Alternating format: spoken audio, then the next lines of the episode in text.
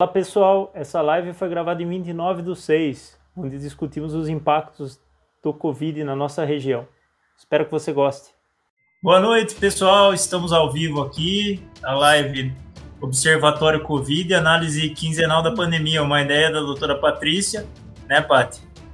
A ideia da Paty de fazer esse acompanhamento, a gente fez uma live há uns dias atrás falando se existia plano para retomada, onde a gente mostrou que na verdade, não, não existia plano nenhum para retomada. A gente estava fazendo a retomada num momento muito complexo do, do, do Covid no Brasil, né? E, e era bem complicado isso. E hoje a gente tem o Luiz Felipe aqui com a gente, nosso companheiro de pessoal de Aguariúna, do coletivo Onça Canhota lá de Aguariúna também, e professor, geógrafo, cientista político também, né, Luiz Felipe?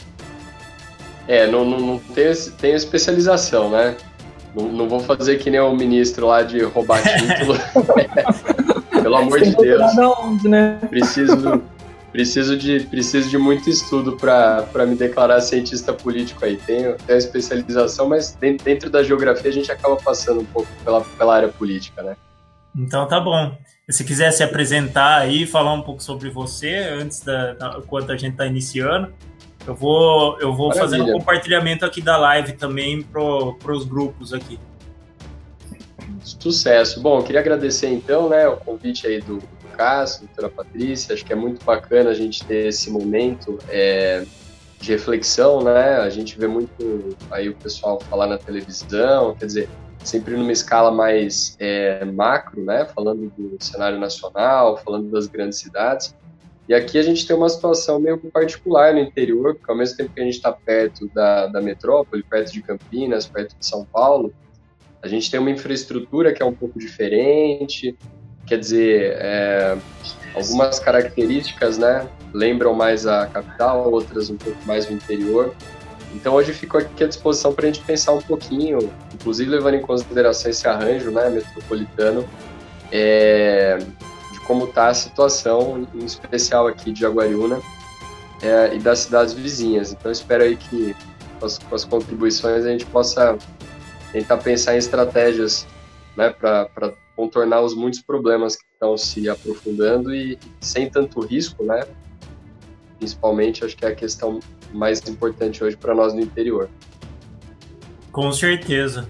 Né? E, e, nesses 15 dias aconteceu, aconteceram várias coisas, né, né, Paty? E principalmente, assim, falando sobre vacina, sobre a dexametasona, é, alguns medicamentos novos que apareceram, né? E, e você preparou alguma coisa para gente a respeito disso? Você puder dar uma comentada, falar como que tá, o que surgiu de novidade, se existe cura milagrosa já ou não, né? Porque é para o pessoal poder entender como que tá a situação. Tá bom.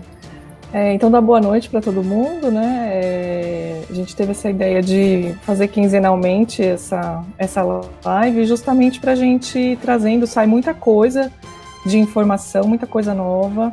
É, eu, eu, sinto que as pessoas, muitas vezes, menos, mesmo saindo muitas coisas no jornal, as pessoas ainda têm dificuldade de entender o que aquela informação traz para a gente na prática, no nosso dia a dia. Né? Então, às vezes sai uma informação de algum medicamento, alguma coisa está acontecendo, e a gente fica pensando o que, que, que traz de diferença para a nossa vida, é alguma perspectiva realmente boa ou não, né?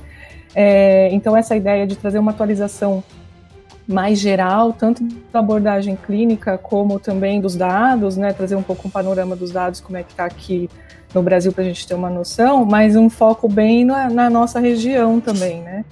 Então, aí a gente está, né, eu representando o pessoal Amparo, o Cássio Pedreira e o Luiz Jaguariúna, e talvez a gente pensar até em outras cidades que a gente possa trazer, outros representantes, para a gente poder trazer mesmo como é que estão as coisas aqui, porque, como o Luiz falou, realmente, né, a gente tem uma diferença grande é, da capital para o interior, e o interior, cidades maiores, porque a gente tem polos no interior também, né, cidades grandes, e cidades menores como as nossas, que estão bem próximas de grandes cidades como Campinas, Bragança.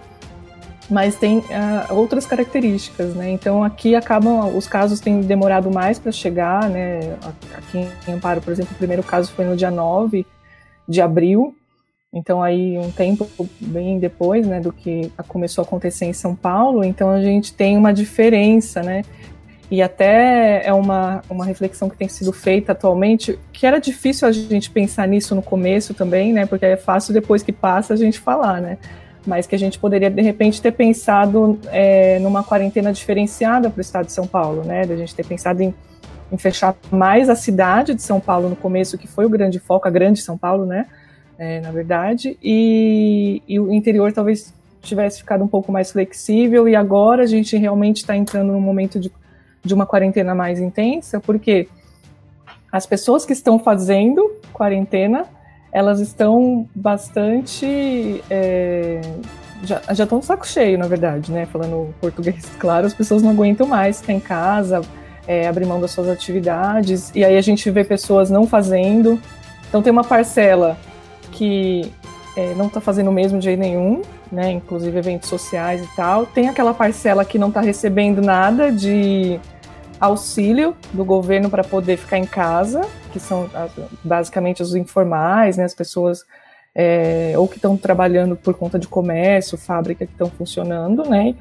E que estão saindo de casa por conta disso, né? E tem aquelas pessoas que não estão trabalhando, não estão tão realmente só em casa, né? E para essas tem sido um peso bem grande, porque a gente não consegue ter o resultado esperado da quarentena, porque na verdade a gente não está fazendo, a gente até depois vai mostrar uns gráficos, né, é, para mostrar qual o nível de isolamento que a gente está aqui nas nossas nas cidades da, da região. Então a gente nunca atingiu, na verdade, um nível é, de, de, distanciamento social, que é pelo menos 70% de, de, de, de distanciamento, né, de diminuição de circulação das pessoas a gente nunca atingiu e agora a gente está aí, tem cidades aqui em Amparo, por exemplo, a gente está em 39%, 40% esse índice. Então, na verdade, a gente não faz, algumas pessoas fazem, e aí a gente não tem um impacto, né, no controle do número de casos. Então, a gente está totalmente descontrolado nesse sentido, né. Então, tá, tá uma situação complicada para gente, né? Então a ideia é da gente fazer é, esse encontro quinzenal para trazer essas informações, né? É, eu separei algumas coisas para falar. Acho que a primeira questão que eu queria trazer, acho que começar com uma boa notícia, né?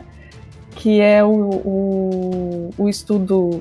Na verdade, nem foi publicado o estudo ainda, foi uma nota que saiu da, lá de Oxford, é, falando sobre a questão da dexametasona. Esse estudo, eles estão com um bom resultado em relação à dexametasona, eles resolveram lançar essa nota, né?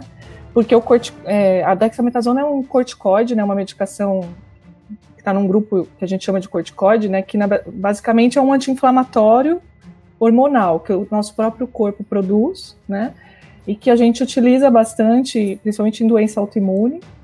É, em doença infecciosa respiratória também a gente usa bastante, asma, é, DPLC a gente usa, né, e que tem geralmente bons resultados, mas que no começo da, da pandemia, é, todos os protocolos que a gente pegava falavam contra o uso, porque a, é, o corticóide ele diminui a imunidade. Então, existia uma dúvida se, na verdade, ele não seria prejudicial, né? Porque o que, que acontece no, no Covid, na, na doença grave? É, na verdade, a gente tem uma resposta inflamatória muito exacerbada né, que a gente chama de tempestade de citocina, né? Então é como se a gente usasse uma bazuca para matar uma formiga, né? Então a gente acaba matando o vírus, mas acaba comprometendo o organismo, principalmente pulmão, rim, coração, são os órgãos que costumam ser mais afetados aí na COVID, né? Então, se tinha uma perspectiva de uso do, do corticóide, mas se tinha também um receio em alguns lugares que tentaram usar que tiveram resultados não muito bons, e então a gente não estava usando, era contraindicado, inclusive na maior parte dos protocolos. E esse estudo mostrou uma diminuição de mortalidade importante. É, 30% de diminuição de mortalidade nos pacientes que precisaram de intubação, né? Então, que são os pacientes mais graves.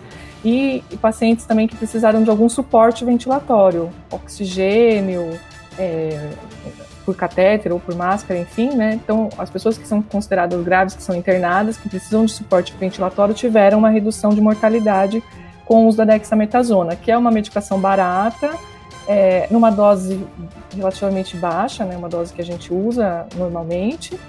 Então, uma droga acessível, é, de fácil uso, que teve uma boa resposta. Então, isso é muito bom para a gente, né, no sentido do tratamento das complicações. Né? E é, a perspectiva na Covid é essa: é a gente conseguir medicações que consigam tratar é, as complicações, né? Ou a parte quando a pessoa está com uma, com uma doença grave, né?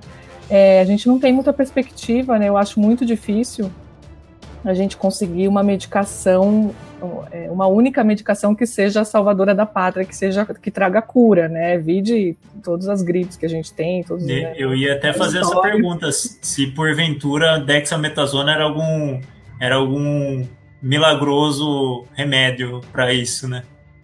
É, na verdade não é. Ela traz boas perspectivas no tratamento das complicações dos pacientes graves, então ela não deve ser usada em casos é, leves, em pacientes, em pessoas que não estão internadas, não deve ser usada, né? É, não deve ser usada como profilaxia, né? Que a pessoa toma antes de ficar doente para evitar que ela fique doente, então não existe nenhuma recomendação, né? Eles avaliaram isso, inclusive, no sentido de, de, de pessoas que não estavam recebendo suporte ventilatório e não teve diferença. Então, não tem recomendação de uso fora desses quadros que eu falei, que é quando a pessoa precisa de um suporte ventilatório. Então, é nesse sentido. Então, uma boa perspectiva no tratamento, mas não bem longe de ser cura. Né? a gente não tem muita perspectiva aí. E, e, é interessante porque, em relação à hidroxicloroquina, tem a, a confirmação ao contrário, né? A, hidroxicloroquina já foi comprovada que nos casos graves ela não tem efeito, né? Ela não tem mudança na mortalidade, na verdade, porque a gente tem que medir o desfecho, né? Qual o desfecho interessante para a gente? É diminuir mortalidade ou diminuir tempo de internação, uma das duas coisas, né? Mas o mais importante é diminuir mortalidade. A hidroxicloroquina já mostrou que não faz isso. As pessoas que ainda estão defendendo, defendem para tratamento precoce. Então, a pessoa né, com dois, três dias de sintomas, ela começaria a tomar hidroxicloroquina e aí ela, é, você teria uma diminuição de internação, de complicação. Não existe nenhum estudo mostrando isso, né? A gente não tem. É, existe uma perspectiva de um efeito antiviral da hidroxicloroquina que se mostrou efetivo em células, né, in vitro, em pesquisa, mas quando se foi fazer isso em humanos, não teve nenhuma é, um resultado nesse sentido. Mas a gente ainda está vendo é, alguns é, especialistas aqui no país defendendo. É, enfim, né, a gente ainda tem isso, mas não, até o momento não existe nenhum estudo sério, bem feito, que mostre esse efeito da, da hidroxicloroquina. Né? O que, o que às vezes fica a sensação, né, é que há uma, uma sempre uma esperança se renovando em prol de, um, de uma cura milagrosa, aí como o Cássio é, comentou, e que até os governantes, né, os prefeitos, os governadores, enfim, o presidente, o tempo inteiro ficam jogando com esse, com esse super trunfo aí de um remédio milagroso para tentar segurar um pouco a onda de quem quer fingir que não tem nada acontecendo. Uhum. No interior isso é muito forte, né? População parece que tem uma, uma obstinação, uma crença de que de repente as coisas vão voltar ao normal sem que as pessoas tenham que ficar fazendo a quarentena, fazendo isolamento, meio que atropelar tudo isso que está acontecendo e fingir que está tudo normal. Só que, uhum. lamentavelmente, é, é, aqueles casos né, que antes eram negados, aquele tipo de argumento bastante covarde, eu diria, das pessoas que diziam: ah, você conhece alguém que está com coronavírus, então deve ser mentira. Você conhece alguém que morreu, então deve ser mentira. E agora isso está chegando no interior, né? Agora isso as pessoas estão tão realmente começando a conhecer as vítimas, familiares, amigos, enfim, colegas de trabalho. E pode ser um pouco tarde, né, Patrícia? Você comentou da questão do, do isolamento em São Paulo e a gente fez ao mesmo tempo é difícil né, mensurar. A região metropolitana nossa é uma região de passagem, né? Jaguariúna no portal aqui do, do Circuito das Águas. Pedreira também é uma cidade obrigatória para quem segue pela, pela pista, né? No sentido ali norte subindo a serra. Então a gente está numa área de, de fluxo muito intenso, né? Uhum. Muito, muito trabalhador que é migrante pendular, que vai e volta então é, é falar de macro-região. É como agora São Paulo, que, que tenta se atropelar avançando para uma fase 3 e, e o interior recuando para uma fase 2 não existe, né? Porque é, continua havendo uma, um fluxo muito intenso entre as cidades. Então, quer dizer, é expor novamente, né? Tanto o interior é. quanto a capital a uma, a uma segunda onda. Se é que a gente terminou a primeira de, de contaminação, porque parece aí que, que os gráficos todos estão apontando para uma fase cada vez mais intensa do aumento de contaminação, né? É uma, uma situação muito complexa, porque é, muito se falava, ah, o Dória parou o estado inteiro e aqui podia ter parado depois. Né? É, essa situação é muito complexa, porque a gente vê, por exemplo, eu até comentei na live passada que, de repente, o que deveria ter sido feito era o lockdown. Se tivesse feito o lockdown, igual a Nova Zelândia fez, conseguiu sair antes da situação só que aí aparece vários fatos novos que fazem a cabeça da gente ficar confusa. Quer dizer, não existe receita pronta, né? Até o lockdown mesmo pode ter sido complicado, porque eu acho que até a Patrícia vai comentar um pouco depois sobre a situação em que a, é, a imunidade para o coronavírus é por três meses e depois a pessoa fica propícia a, a pegar o coronavírus de novo. Então é uma situação que a gente não esperava. E também tem a questão da imunidade de rebanho, né? Que praticamente aqui no Brasil, e, e essa que, política de subnotificação e de abre tudo e não tô nem aí, é, se esperava ter uma imunidade de rebanho. Com essa situação agora desses três meses, a imunidade de rebanho complica a situação. Então, assim, a gente tá cada vez num cenário que é um cenário que vai ficando cada vez mais complexo da gente entender e da gente interpretar e saber o que tem que ser feito para a situação melhorar, né? É, o Luiz falou da questão da curva, né? Na verdade, eu estava lendo hoje de uns epidemiologistas falando que, na verdade, a gente está atingindo um platô, porque todos os países, né, se começou a ter um aumento da curva, tiveram medidas é, importantes de restrição de circulação, e aí você realmente faz a curva, né? Você começa a ter uma desaceleração. A gente não, a gente vai atingir um. e vai continuar, né? Porque não existe uma. sem perspectiva de quando, né? E, e isso que é ruim. Porque, como não tem um plano realmente concreto, né? A gente não tem uma direção, é, nem a nível, em nível federal e nem estadual e muito menos municipal. Agora, acho que a grande maioria dos prefeitos estão seguindo o que o Dória né, colocou como, como plano São Paulo aí de reabertura. Então, a gente está sem perspectiva né, de, de controle. Né? E isso que, que o Cássio falou da, da questão da imunidade, ainda na verdade é muito incerto. Né? Saiu um estudo também recentemente, acho que semana passada, uns 15 dias, é, que eles fizeram na China medindo os anticorpos no sangue, né, das pessoas que já tiveram o coronavírus. E eles perceberam que a partir ter, do terceiro mês tem pessoas que não tem mais, é, na verdade não é que não tem mais, não foi detectado pelo tipo de exame que eles usaram. Então a gente não sabe se o problema é o exame, né, porque às vezes você pode ter um nível de anticorpos no sangue que aquele exame não detectou, é, e que aí você precisaria fazer ter exames mais sensíveis, né, para detectar níveis menores, é, ou se realmente é, eram níveis muito, muito, baixos. Então não se sabe, é, não, não se avaliou se essas pessoas se contaminaram novamente ou não. A gente tem alguns relatos de casos já no mundo de pessoas que foram é, contaminadas novamente, né, que tiveram uma recontaminação, mas não é o mais frequente que a gente tem visto. Mas, por exemplo, é, em outros tipos de vírus, né, no, no SARS-CoV-1, por exemplo, a pessoa mantinha esses anticorpos detectáveis por aproximadamente dois anos, né? E no coronavírus a gente está vendo que em torno de três meses você já tem uma queda importante que você não consegue detectar. Então, é bem provável que isso tenha um significado, sim, na imunidade. A gente não sabe ainda o quanto, a gente vai ter que fazer mais estudos, acompanhar por mais tempo para avaliar, mas é bem provável que a gente não, não dá para apostar nisso, né? Acho que é isso que tem que ficar bem claro. Não dá para a gente fazer nenhuma estratégia de combate contando com uma imunidade permanente, porque isso não está comprovado. E a imunidade de rebanho é justamente isso: você deixa o vírus circular ele vai matar um, tanto de pessoas, né? E aí você está assumindo esse risco, inclusive. Quando você atinge em torno de 70% a 80% de contaminação da população, esse vírus vai, vai diminuir a circulação, vai, vai parar de circular. Enfim, você vai ter um, um tanto de pessoas imunes a esse vírus, né? Mas a gente não, não pode marcar isso como verdade, né? Então, acho que fala muito mais a favor de que a gente tem uma necessidade urgente de ter uma política séria no sentido do controle mesmo. É como a vacina, né? E aí acho que a vacina também, no caso de, de, de, uma, de uma ineficiência, né, de criar um, uma imunidade, a vacina também acaba caindo aí no escorregando pelo, pelo, pelos dedos, né?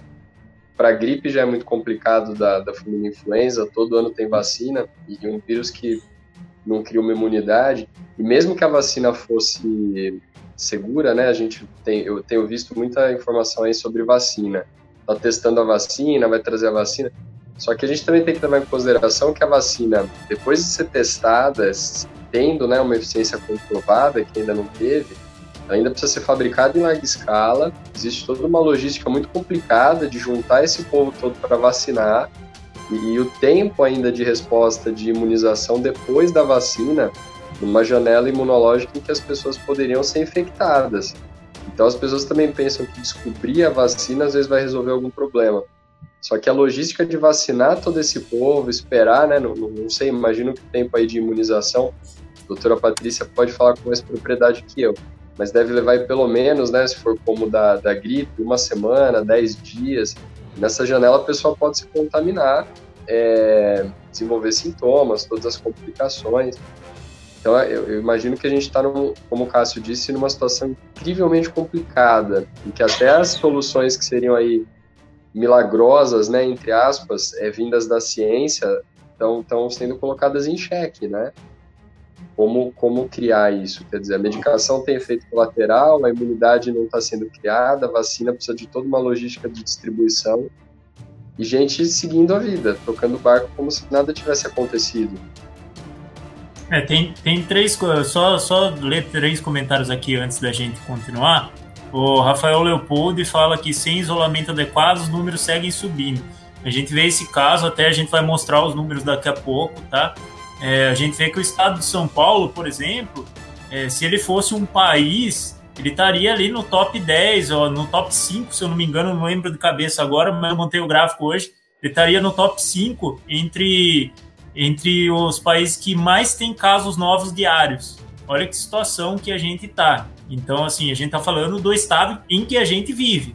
Então, a gente não está falando uma coisa longe, que é o que o Luiz Felipe até comentou da questão da macro-região e tal, que a gente tem que enxergar nisso, porque a gente tem a, a própria doutora Patrícia a falou que que a gente tem os centros, né, que a gente estava até comentando, eu trouxe até os números de Campinas, a gente está com os leitos de UTI em Campinas lotados, então a gente vai mostrar tudo isso, que é uma situação complexa, a gente pode falar assim, ah, na nossa cidade está um pouco mais tranquilo, mas não é assim que funciona, né.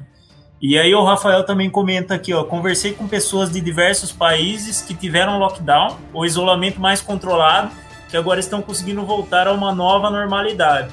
Uhum. É, essa talvez fosse a situação que a gente deveria ter feito aqui no estado de São Paulo, mas que, igual a gente está falando, que nada é certeza, né?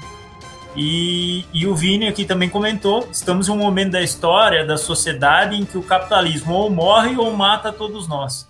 O medo de produzir e reproduzir uma sociedade não pode ser mais que prioriza o lucro em detrimento da vida, socialismo ou barbárie. É de fato, né? E, e, parece que o, que o atropelo realmente é esse, essa, essa visão que a gente tem de uma doença é, que não tem uma taxa de letalidade tão alta, sei lá, por exemplo, como ebola, né?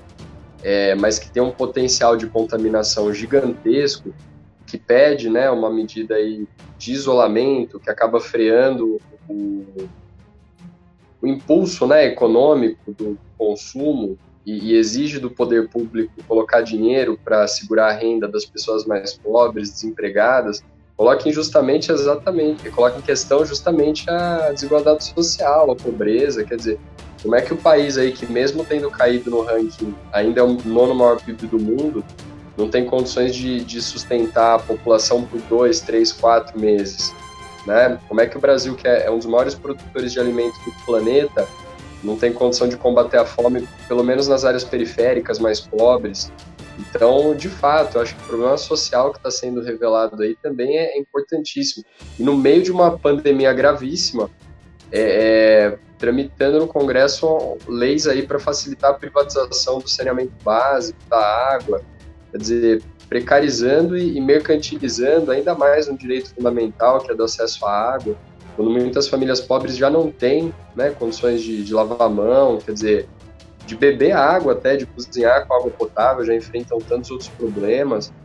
É, não sei, uma parte da população parece finalmente ter descoberto que existem pessoas pobres que passam fome, mas elas não estão preocupadas com a vida né, dessas pessoas, elas querem que essas pessoas voltem a trabalhar, voltem a consumir, voltem a produzir.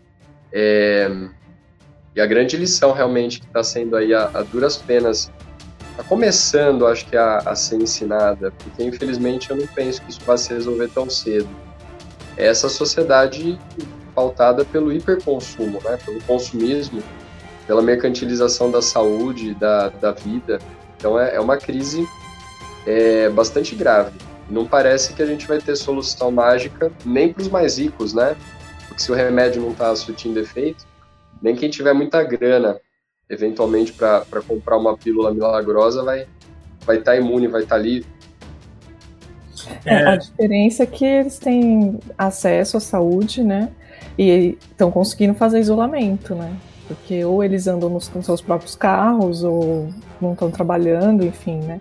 E, e, a população pobre é que está pegando o ônibus lotado, metrô, é, outro dia eu tava vendo, acho que uma cidade sul de Minas, algum lugar, mostrando um restaurante aberto, o cara fazendo um vídeo que ele tava lá, né, que eles estavam distanciados e tal, né, e eu fiquei pensando nas pessoas que trabalham, né, ali, porque essas pessoas estão sendo mais expostas e se elas ficarem doentes, prova doentes, provavelmente elas vão ter dificuldade de acesso a tratamento, né, e os mais ricos nem sempre, né, na época que tava pegando lá em Belém, em Manaus, estava acontecendo do, dos ricos pegarem o TI, jatinho, né, o TI e vir para São Paulo para ficar no Einstein, né.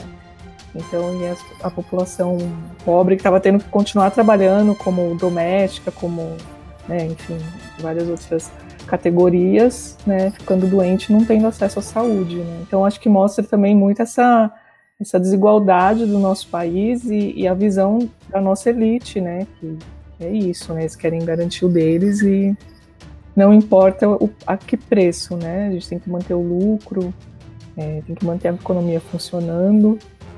Mas a gente, que Vocês estão, né? vocês estão me ouvindo? Porque eu tô vendo que na, tá aparecendo a minha tela preta.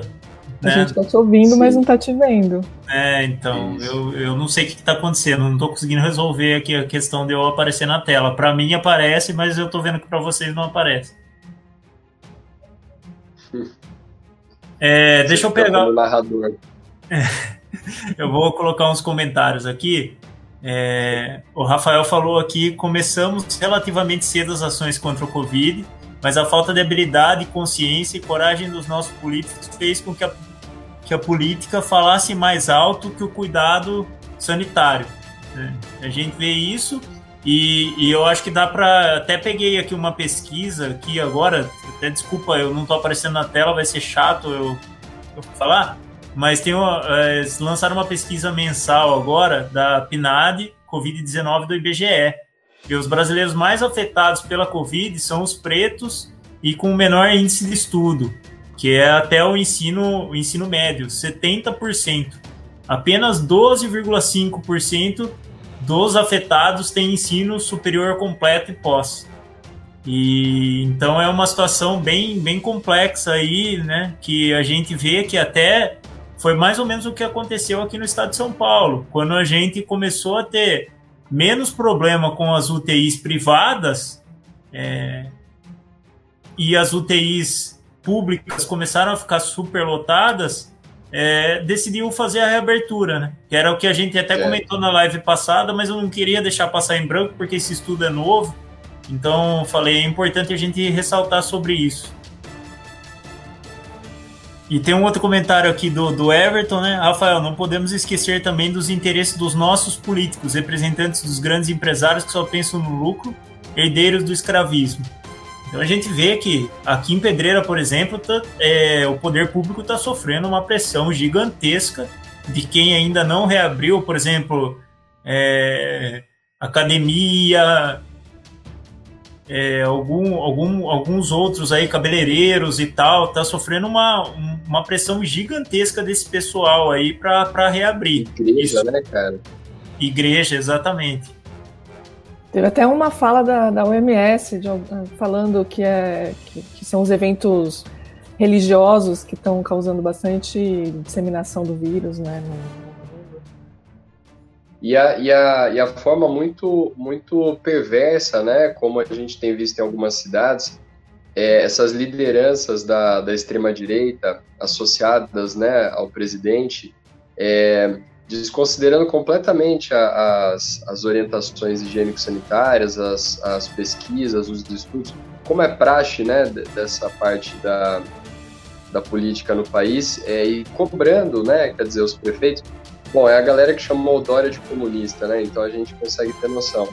E tentando virar a população contra né, as prefeituras que estão tentando adotar medidas aí é, básicas para é, segurar um pouco a crise e já fazendo palanque, já fazendo comício, um discurso que é bizarro, que, que mexe com uma obstinação religiosa do tipo, quem tem fé não vai se contaminar, com, com alguns traços de um machismo, né, é, é, grotesco, do tipo, macho não pega coronavírus, eu não tenho medo, eu tenho coragem.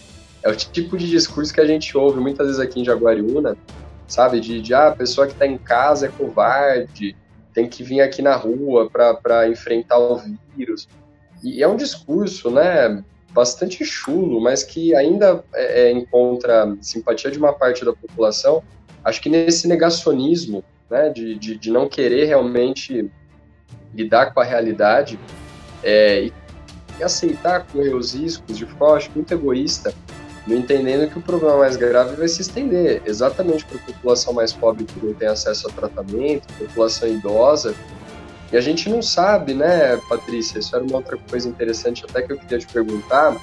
É, eu tenho visto uh, muitos relatos, né, de, de pacientes recuperados e, e, isso é outra coisa que o governo fica mostrando, né, que o Brasil é, é o segundo país do mundo que mais tem casos de recuperados. É um troço completamente sem noção, né, falar de, de números de recuperados. Uhum. Mas enfim, é, e as sequelas, especialmente dos contaminados foram ainda no final de dezembro, janeiro, lá na China, as sequelas né, e, os efeitos colaterais é, que, que o Covid deixa, principalmente no, no sistema é, circulatório, no sistema linfático, pessoas tendo complicações sérias, né, com tromboses, problema no coração, e foram pessoas que tiveram o Covid e, em tese, já estavam livres, porque se recuperaram, né, então, ah, sobrevivi, adquiri imunidade, só que não. Então, mesmo essas que estão, entre aspas, superando, podem ter aí sequelas e recontaminação, né? É, então, ninguém está ninguém tá totalmente imune, ninguém está salvo. Sim, é um vírus que é bem desafiador para a gente, né? Ele traz assim complicações e efeitos que a gente, cada dia, a gente vai descobrindo coisas novas em relação a ele, né? É, por exemplo, em crianças a gente tem poucos casos, né? E geralmente não tem casos graves, mas tem descrito síndromes é, graves em crianças, né? Alguns casos, poucos no mundo, mas relacionados ao coronavírus. É, a gente tem um índice de cardiopatia, por exemplo, que às vezes até com sequela que a gente não sabe até dizer por quanto tempo, né? Porque como é um quadro muito recente também, a gente não sabe dizer se isso vai se manter por tempo, se a pessoa vai se recuperar ou não, né? E principalmente pulmonar, porque o, o pulmão ele é, ele é bastante agredido, né, nos casos mais graves, com, com destruição mesmo do, do órgão, né, de parte do órgão. Então, muitas vezes a pessoa ela, ela sobrevive, mas ela vai ter uma, uma que a gente chama de pneumopatia crônica, né? Ela vai continuar tendo é, sequelas aí como uma pessoa que, que fumou por muito tempo, né, que teve um, uma alteração importante no pulmão, e essa pessoa vai conviver com isso por bastante tempo, né? Então tem as pessoas que se recuperam totalmente, né? Não é o mais comum, mas assim, é o mais comum as pessoas se recuperarem, mas acontecem casos sim de, de sequelas, inclusive. Então, uma carga de doença, né?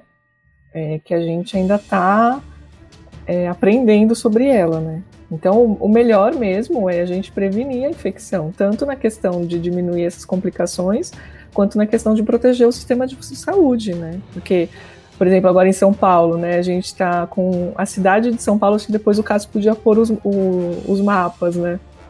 Isso, coloque. É, ver. Então, começou, acho que era São Paulo que estava vermelho, né? Não, São Paulo sempre foi laranja, né, quando começou, mas era só algumas partes ali mais perto de São Paulo que estavam vermelhas. Aí agora o vermelho foi indo para o interior, o interior agora está quase tudo vermelho, o estado inteiro. É. E só São Paulo no amarelo, né? E aí já vão abrir restaurante, é, bar, acho que em São Paulo, né? E só que assim, as cidades da região da Grande São Paulo, por exemplo, Sorocaba, que tá, acho que eu vi semana passada que estava chegando no colapso do sistema ou che chegou, vai começar a ir para a capital. Então, teoricamente, Sim. o sistema de saúde em São Paulo está relativamente tranquilo, que também não está tranquilo, mas está em torno de 70%, 80% de ocupação. As cidades da região, por exemplo, se Campinas tiver o colapso, vai começar a ir para São Paulo, né, Sorocaba, região do, do, do litoral, todo esse entorno mais próximo de São Paulo, vai começar a mandar pacientes, pessoas para internar em São Paulo, né? Então, para você ter um desequilíbrio do sistema é muito rápido, né? Porque a gente é. não teve o controle da infecção. Então, usar esses dados simplesmente é, de ocupação de UTI, né? E num nível que está crítico, né? Porque se falasse assim, ah, tá 30%, tá menor que 50%, sei lá, né? Poderia até de repente justificar, mas você está em 70%, 80% e pensando em flexibilizar, né? Não tem sentido nenhum. É né? um risco enorme. É um risco enorme e fica um pouco esse vai e volta. Né? É, é nesse sentido que acho que a decisão muitas vezes parece é, e abre para satisfazer uma parte da, da, demanda, principalmente empresarial, e aí prova por A mais B para a população que piorou, e aí tem uma justificativa para voltar. Mas cada vez que faz esse exercício, né, você coloca em risco dezenas de milhares de pessoas que vão, dali 10 dias, são as pessoas que podem estar ocupando os leitos no hospital. Quando não tiver mais leito disponível, né, como a gente já reforçou, a gente sabe quem é que vai ter preferência, né, seja nos leitos privados ou simplesmente por ter acesso. A população da favela muitas vezes não consegue nem chegar no hospital, quer dizer. Então é, é bastante cruel, né, a forma como Parece que essa exposição controlada está tá sendo feita. E outra, assim, não é uma coisa que você é, fecha hoje e amanhã você vai ter os resultados. Você fechar hoje, você vai ter os resultados daqui a um mês, né? Então, se você não dá para chegar no, na, na beira do abismo e falar assim, nós vamos parar aqui, né? É, é. Na hora que você tomar a decisão de parar e realmente fechar, a gente vai continuar ainda andando um tempo, né? Então, não dá para ficar fazendo desse jeito, porque é o que eles estão vendendo para gente, né? A gente está monitorando, então quando chegar numa situação crítica, a gente fecha tudo. Mas aí quando fechar tudo, a gente vai ter ainda aí pelo menos um mês colhendo os frutos do que foi feito antes, né? Sim, porque é, tem, tem uns 10 dias até estão... o negócio ter, né? Vocês estão bem? Oi? Vocês estão me ouvindo bem? Sim. É, eu tive que fazer um trampique aqui.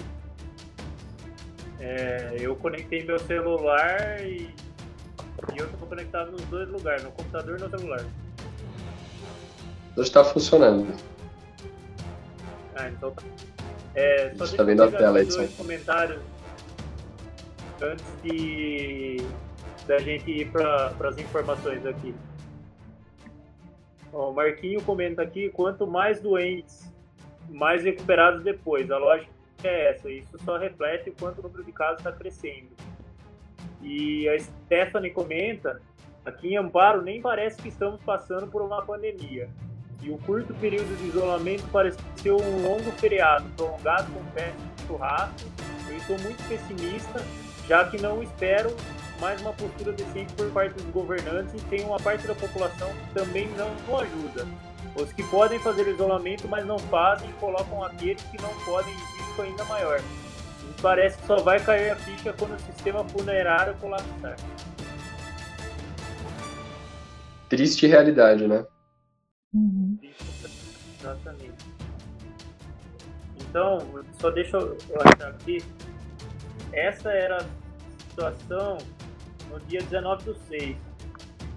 Espera aí, vamos, vamos pro outro aqui primeiro. Essa era a situação no dia 27 do 5. Exatamente, bem no começo. Um mês atrás.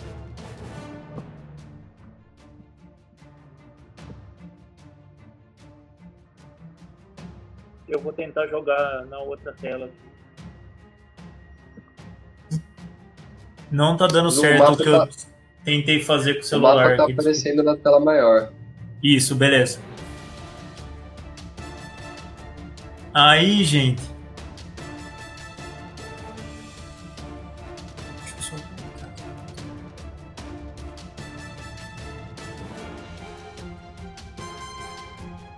Essa já é a segunda atualização. Que a gente vê que já passou, já ficou quase tudo laranja.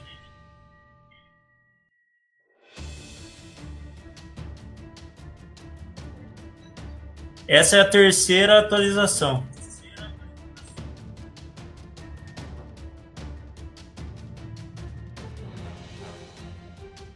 E a atualização agora do final da semana passada. É um tá absurdo, né? Então, o que a gente vê nisso daí, que a partir do momento que teve a reabertura, a situação só piorou, né? Claro. A situação ficou muito mais complexa. E aí eu, é, eu trouxe. cálculo. Pode falar, Luiz Felipe, desculpa. Não, desculpa, eu só, só ia dizer que o, que o cálculo, né, para reabertura é que é completamente sem noção, porque você, você aumenta sutilmente o número de leitos, desconsidera que o número de casos está aumentando, e comparativamente ao crescimento no interior, você fala que a capital está melhorando, quando na verdade não está, né? Continua crescendo o número de casos. Uhum. E, e volta vai para uma fase ainda mais flexível, que já seria uma fase 3. É surreal. surreal. É, imagina o impacto agora de abertura de restaurante, bar, né? Em São Paulo. Agora eu vou pegar outros. Outra situação aqui.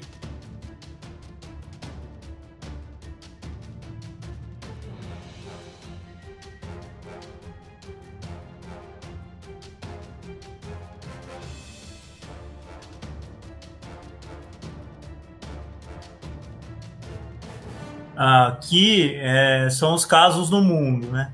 A gente vê o Brasil aí como o segundo país com mais casos no mundo, atrás dos Estados Unidos apenas. Estamos chegando perto. Estamos chegando perto. E aqui a gente já vê uma outra situação em que o Brasil já tem mais casos por dia do que os Estados Unidos. E apesar que os Estados Unidos voltou a ter uma curva de crescimento, que a gente vai até ver aqui na frente, vou colocar outro dado aqui. Aqui são as novas mortes confirmadas por dia. O Brasil hoje lidera, com os Estados Unidos aí em segundo, mas os Estados Unidos se aproximando também. A gente tem México e Índia numa crescente também, né? E aqui é os novos casos por dia. A gente trouxe esse, esse gráfico na, da, na outra live nossa, e a gente vê aqui o Brasil está em verde, né? E a gente vê que o Brasil passou os Estados Unidos e agora os Estados Unidos está brigando de novo com o Brasil aí. E pode ver que acima das, da casa dos 10 mil, a gente tem, além de Brasil e Estados Unidos, a gente tem só a Índia aqui. Aqui é, é um país com é, é um país com 1 bilhão e 300 milhões de habitantes, né? Exatamente. Com Aí... condições também bem complicadas, né, de população, de pobreza, né? Sim. E considerando nesse dado aqui que a gente vê a Índia como terceiro, o estado de São Paulo seria o quarto aqui, tá? Então, olha a situação do estado de São Paulo aqui, seria o quarto. E se fosse um país, o estado de São Paulo hoje em novos casos por dia. Então a gente está numa situação muito complexa mesmo. Aqui é os Estados Unidos que chegou a dar uma baixada na curva e voltou agora a crescer novamente, também por conta de reabertura, né? Uhum. Então aqui a gente tem um exemplo dos Estados Unidos com o Brasil. E aqui o estado de São Paulo, que bateu os 8 mil casos por dia na sexta-feira. É, e agora voltou a cair. Eu não vi os números do final de semana e de hoje, porque esse, esses gráficos aqui são do Nexo Jornal, e o Nexo é só de segunda a sexta, de sábado e domingo não tem. Então, daqui a pouco eu devo estar recebendo os dados do Nexo é, com, com as informações do estado de São Paulo. Aqui são as quantidades de morte por milhão. Então, o Brasil está aqui entre os 4, 5, 6. É o sétimo quantidade de mortes por milhão de pessoas no país. E, e aqui por quantidade de habitantes. Não, pera aí, que teu, os dois dados trazem informações diferentes. Esse aqui é a quantidade de casos, desculpa. Esse daqui é o sétimo na quantidade de casos por milhão de pessoas. E aqui, mortes por habitante, o Brasil é o décimo segundo. Aqui até um gráfico que eu trouxe na, na outra live que mostra que a partir do momento da reabertura lá em Blumenau os casos explodiram. Aqui a gente, aqui é um outro gráfico que eu, é uma outra situação que eu trouxe que é sobre a questão de volta às aulas, mas depois qualquer coisa a gente comenta. Aqui é o isolamento que a gente vê que está bem baixo aqui, aqui em Amparo, né? 39% de isolamento só. E aqui Campinas, 49, 46, em torno de 50% de isolamento também. Porque em Campinas, como a quantidade de casos é maior, as pessoas têm um pouco mais de medo.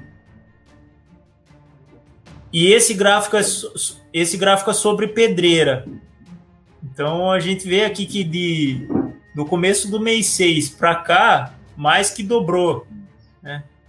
E a quantidade de suspeitos também tem aumentado. Ó. No começo da pandemia chegou a ter 13 suspeitos, aí caiu porque começou a aumentar o número de confirmado e agora voltou a subir o número de suspeitos de novo.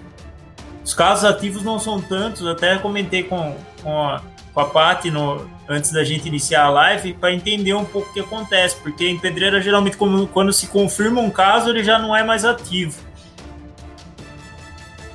E aqui é a situação de Campinas, né?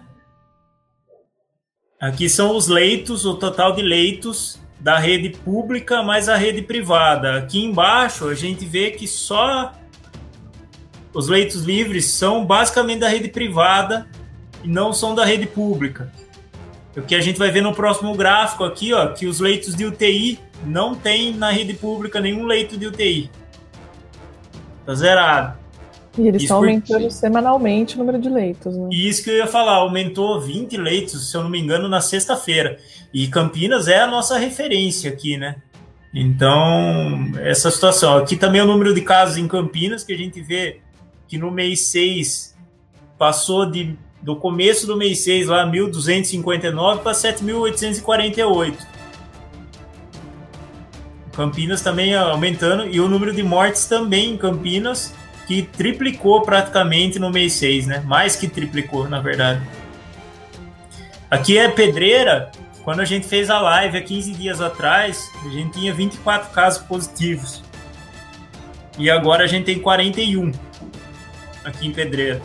E também trouxe a situação de Amparo. Amparo estava com a UTI da Santa Casa, que que é do SUS, né, da rede pública, com 78%, e Amparo tinha 111 casos confirmados há 15 dias atrás. Agora está com 164 casos confirmados, e a taxa de ocupação da UTI da Santa Casa continua praticamente a mesma, né? É, na verdade, os dados de hoje, Cássio, 173 casos confirmados. Ah, então já aumentou. Esses dados são de ontem, ó, dia 27, né? Dia 27 ontem, né? É isso mesmo. É, an antes de ontem, peguei, peguei de antes de ontem. Até desculpa que eu, eu fui no Facebook da prefeitura, mas não olhei direito, então. E aqui a quantidade de casos. E aqui a quantidade de casos confirmados em Amparo. Foi o que a, que a Paty trouxe aqui, essa informação agora, que já passou dos 160, né? E a gente pode ver que aqui também em junho também teve uma explosão né? de quantidade de casos em Amparo. E aqui eu trouxe os números de Jaguariúna também, como o Luiz Felipe está aqui para ele poder comentar para a gente. E Jaguariúna a gente tem 151 casos confirmados, aí tá bem na porta de Campinas, talvez até por isso é o maior número de casos aqui da nossa região, né? E a gente tem aí 38 casos ativos no momento em Jaguariúna. Uma, uma coisa que é, que é complicada, né? A gente tem aqui em Jaguariúna consultado um pouco a prefeitura, profissionais que estão ali na linha de frente trabalhando, e a gente sabe que nem sempre nos municípios, nos hospitais, os protocolos são seguidos, ou por falta de infraestrutura, ou porque na hora realmente ali de, de tomar as providências né? Uh, enfim, o pessoal também tem que se virar, é complicado para quem está ali na linha de frente. Mas uma coisa que me chamou bastante atenção foi, foi a questão deles testarem apenas os pacientes que têm sintomas é, e que já estão numa situação mais grave. Né? Então, tem muito caso suspeito, é, como o Cássio comentou, que a pessoa pode estar tá com Covid, mas ela, ela não faz o teste se ela não tiver febre e falta de ar. Então, às vezes ela está em casa, suspeita, né, apenas do Covid, e ela não toma os cuidados nem consigo, nem para evitar que a doença seja transmitida, passa o período de incubação da doença, e ela, entre aspas, né, é curada e não entra para as estatísticas, mas continua sendo transmissora, né, do vírus. Ela pode, inclusive, se reinfectar. Parece que a, a imunização é justamente nos casos que não tem sintoma, que é uma imunização mais mais incipiente, mais fraca, né? É, e muita gente está assim. Então, quer dizer, na minha cabeça, pensando de forma prática, se uma pessoa que mora numa casa com quatro outros familiares está com, com, confirmação do Covid, todo mundo ali dentro da casa também está. Se eles moram junto, né? Imagina, pai, mãe, filho, filha e irmãozinho menor. Se um tá, todo mundo tá. Então, mas não, estatisticamente, só quem faz o teste, testa positivo, entra para a estatística, mas só é testada a pessoa que tem sintoma grave, febre persistente, falta de ar. Esses números aí a gente volta, né, naquilo que a gente já, já viu tantas vezes, pode estar tá incrivelmente subestimado, né? É, isso vai crescendo exponencialmente. O baixo quando explode. Uhum. A Paty acho que pode até comentar um pouco, porque teve uma ampliação da testagem, né? Isso aí, na verdade, era o protocolo do próprio Estado, né? Eu também achei um protocolo um tanto quanto estranho. Até vou citar o exemplo de uma pessoa que eu conheci aqui em Pedreira, que, que ela foi, procurou o serviço público vários dias seguidos, vários dias, foi lá atestado, medicação, foi para casa, só que os, os sintomas dela não se encaixavam nos sintomas graves. E aí ninguém queria fazer o teste nela. Aí depois que ela fez uma postagem nas redes sociais e tal, acabaram fazendo o teste nela por conta disso. Mas o que os médicos passavam para ela que era exatamente esse, que o protocolo era só testar os casos graves. Então acho que a, que a Paty pode até explicar um pouco melhor como era o protocolo e como está hoje, porque modificou um pouco o protocolo também. E se existe a possibilidade de eh, do Estado ter uma política de testagem diferente do que a política do nacional, né? Porque de Sim. repente, se o Estado investir em teste e consegue fazer essa testagem, e se os municípios também podem ter uma autonomia a respeito disso, ou se eles têm que seguir exatamente o protocolo. É, na verdade, a autonomia, a gestão do SUS, né, é a autonomia do município, né? É, tanto o Ministério, das, o Ministério, na verdade, ele dá diretrizes, né, e ele induz política por financiamento, basicamente, mas ele não, não é ele que põe a mão na massa, né. O governo estadual um pouco mais, né, mas quem, na verdade, põe, né, coloca a política em prática são os municípios.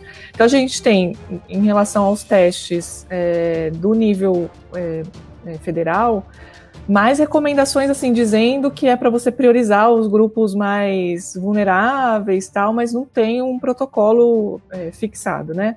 Então a gente está seguindo mais os protocolos do Estado de São Paulo. Então a gente começou testando é, primeiro logo no começo era só quem chegava de viagem, né? Com febre, com sintomas, foi assim por um tempo. Aí quando a gente começou a ver que tinha disseminação aqui, começaram a fazer nos profissionais de saúde, e nos casos graves que tinham indicação de internação. E agora está fazendo umas três ou quatro semanas mais ou menos, o, o Estado ampliou o protocolo de testagem e aí incluiu, além dos profissionais de saúde, colocou profissional de transporte público, é, sepultador, né, quem trabalha com, com, com questão de sepultamento de corpos, é, quem tem comorbidades, então hipertenso, diabético, gestantes de alto risco, foi incluído, é, pessoas maiores de 60 anos, então ampliou até que relativamente agora, né? E hoje saiu uma, uma determinação da ANS que colocou no rol dos procedimentos obrigatórios das operadoras de plano de saúde o teste rápido para quem tem sintomas. A gente já está também na dúvida porque eles não deixam muito claro se são todos sintomáticos ou se são os que estão nos protocolos, mas me parece que são todos, né? Que saiu essa, essa determinação hoje da ANS. Então, na verdade, assim, o que seria correto fazer? A pessoa tem sintoma, ela é testada, independente se ela tem um, um sintoma é, grave ou não, e você testar todos os contatos, né? daquela pessoa. Os países que conseguiram fazer um bom controle fizeram isso, né? Às vezes tem países até que fizeram por celular, né, para saber quantas as pessoas que tiveram que entraram num raio X ali de, de proximidade daquela pessoa positiva. Você recebia uma mensagem no seu celular e ia fazer um exame em algum lugar para identificar contato. É assim que você consegue controlar o vírus. Você consegue saber exatamente onde ele está. E aí você consegue até ter uma flexibilidade maior na circulação das pessoas, porque você identifica quem está doente isola quem está doente, quem está contaminado, na verdade. Não só quem está doente, né? Porque o doente é fácil da gente identificar, teoricamente. Agora, quem é assintomático, mas que está transmitindo é difícil, é só com essa política de testagem. Então, a gente está muito longe de ter uma testagem efetiva, né? E no estado de São Paulo, o governo considera que a gente tem uma testagem é, efetiva, porque tem os três critérios da OMS para a gente flexibilizar a quarentena e eles acham que a gente cumpre. Um deles é esse da testagem e eles consideram que a gente cumpre, porque tem uma ampliação. Outra coisa que eles estão fazendo é estimular as empresas, né, as grandes indústrias, é, a fazerem a testagem, a financiar os testes e fazer nos seus funcionários. Isso também o Estado tem estimulado. Eles lançaram um selo a semana passada aí para as empresas, né? que eu não sei exatamente o que, que traz de benefício para a empresa, mas eles estão estimulando também o setor privado a fazer, a ampliar a testagem. É, tem a questão da subnotificação do Estado, né, Paty? Que até você mandou uma matéria para nós e o que, o que a gente vê é, eu já tinha achado estranha essa situação. Eu fiz um requerimento de informação aqui na prefeitura de Pedreira, porque os dados de Pedreira eram maiores do que os dados do estado. E quando eu achei estranho isso, falei, vou perguntar o que está acontecendo. Então, a cidade falou que a informação que é passada para o Estado é a mesma informação que é disponível para a população da cidade. Ou seja, quem estava subnotificando era o Estado, e vai de encontro com essa matéria que, que, que a gente viu. Então, essa própria política de subnotificação do Estado é uma outra situação que eles usam para reafirmar essa questão da reabertura. É, uhum. É complexa essa situação. Eu, eu também não lembro se foi a Paty que mandou essa matéria, mas também li que o governo federal usou apenas 38% do valor que era o, o valor destinado para combate ao Covid, políticas de, de contenção aí do Covid. É, eu acho um absurdo isso, considerando que a gente está nessa situação, que é uma situação muito complexa. A gente já é o segundo país do mundo com o maior número de casos e queria que de repente você pode comentar um pouquinho sobre isso, Luiz Felipe? Claro, é, o grande problema, né, é, é, a forma como, como os políticos vêm manejando esses recursos destinados a combater a pandemia, tanto na questão da, da gestão mesmo dessa verba, né, para ampliar o que deveria ser o sistema público de saúde, né, atenção básica para receber essas pessoas, principalmente as mais pobres, Quanto às outras políticas, é, por exemplo, do, do auxílio emergencial, né? Quer dizer, cada, cada dia a gente vê uma notícia nova sobre pessoas que receberam indevidamente esse valor. Eu duvido que esse valor vai ser ressarcido por o Estado algum dia. E muita gente não entende é, essa falha né, como, como um gesto explícito, descarado de corrupção.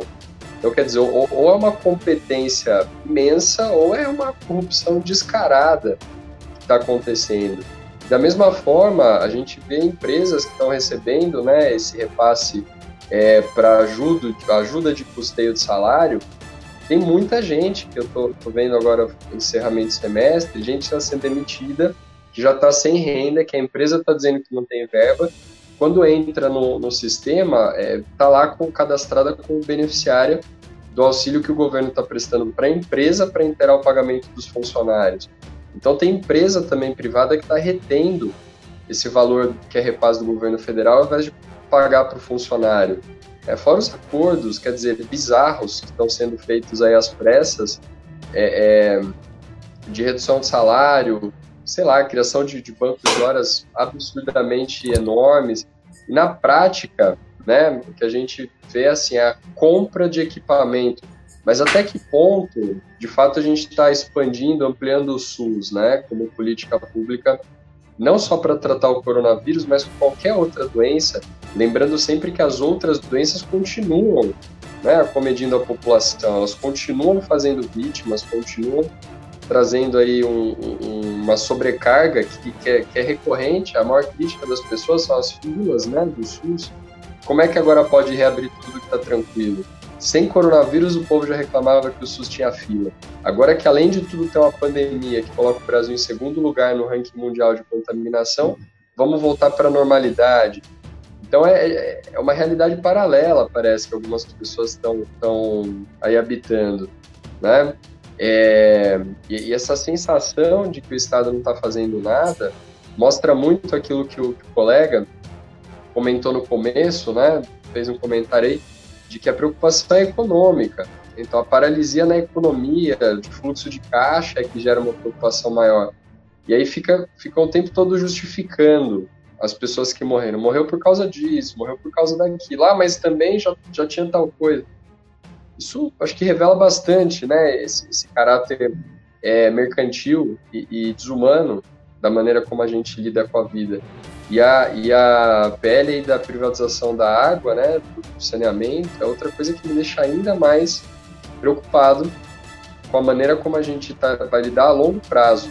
Né? Se, se o coronavírus veio realmente para ficar, eu não sei, eu imagino, aí a, a doutora Patrícia também pode, pode falar com mais propriedade que eu. Mas quando houve aí a, a gripe espanhola, né, quer dizer, houve uma espécie de, de entre aspas, né, uma, uma seleção natural provocada aí pelo vírus. Então, milhões de pessoas morreram e a gente convive com esse vírus, que é, que é o influenza, né, o H1N1 até hoje. Então, quem é mais suscetível a, a sobreviver acaba sobrevivendo, mas às custas de milhões de pessoas que morreram por conta da gripe espanhola. Então, quer dizer, supondo que a gente não consiga de maneira eficaz um medicamento, como a gente não tem um medicamento para gripe comum, né? Tem alguns retrovirais, se trata febre, mas supondo que o coronavírus tenha vindo realmente para ficar, que o Covid vai fazer parte da, da sobrevivência do ser humano. É, nós vamos esperar, quer dizer, que as pessoas mais pobres morram aos milhões é, uma tentativa de normalizar a situação, e aí quem está mais apto, quem tem algum tipo de, de predisposição né, fisiológica a lidar com o vírus vai sobreviver, é, quer dizer, a gente não pode estar tá levando isso em consideração de fato, né, colocar todas essas vidas em risco. E, e, a grande questão de falar que não tem dinheiro é um argumento bizarro, né, Cássio? Quer dizer, não, não tem dinheiro. Como não tem dinheiro? Ajuda bilionária que o governo está dando para os bancos, né? Tri, trilionária, né, para os bancos, né? Um, um trilionária. 1,2 trilhão. E, não, não é trilionária só, não. É trilionária, desculpa, isso aí foi nos Estados Unidos, trilionária. Aqui no Brasil foi bilionária, exatamente. Bilionária, então, mas é nos Estados Unidos, é, é na União Europeia Quer dizer, eles revendo protocolos de austeridade na União Europeia para socorrer a população. Então, como que não tem dinheiro?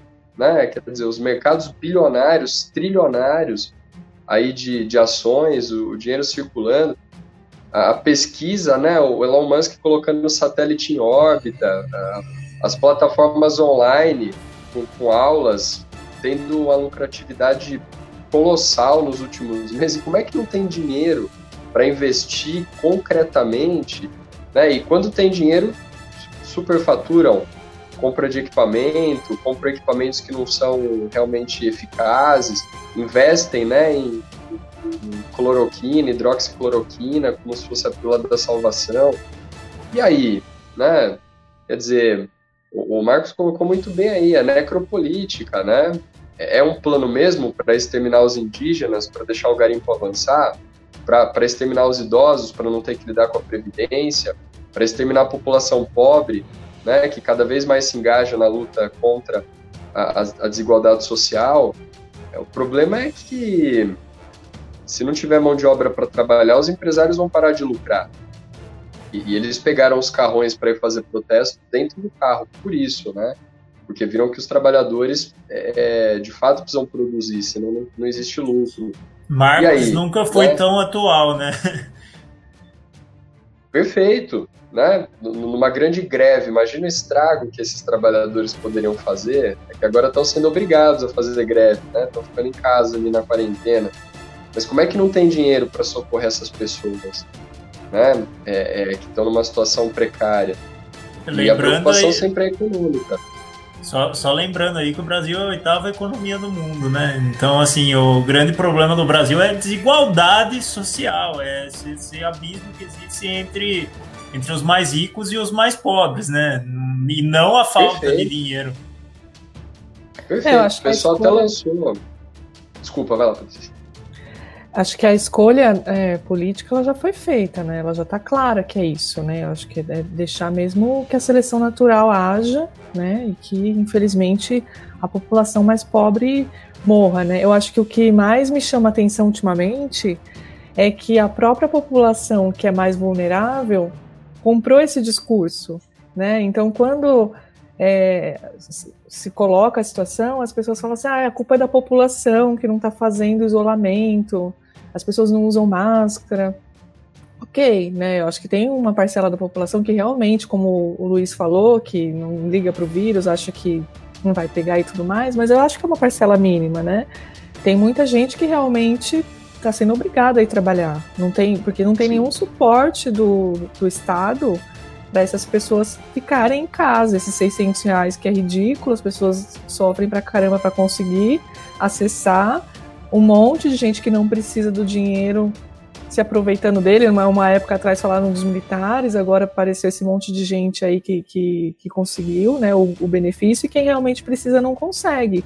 E aí a gente, as pessoas incorporam esse discurso de que o problema não é do governo, né? O governo está fazendo o que ele tinha que fazer. O problema é das pessoas que não não se cuidam, né, que estão circulando à toa aí no, no, shopping, né?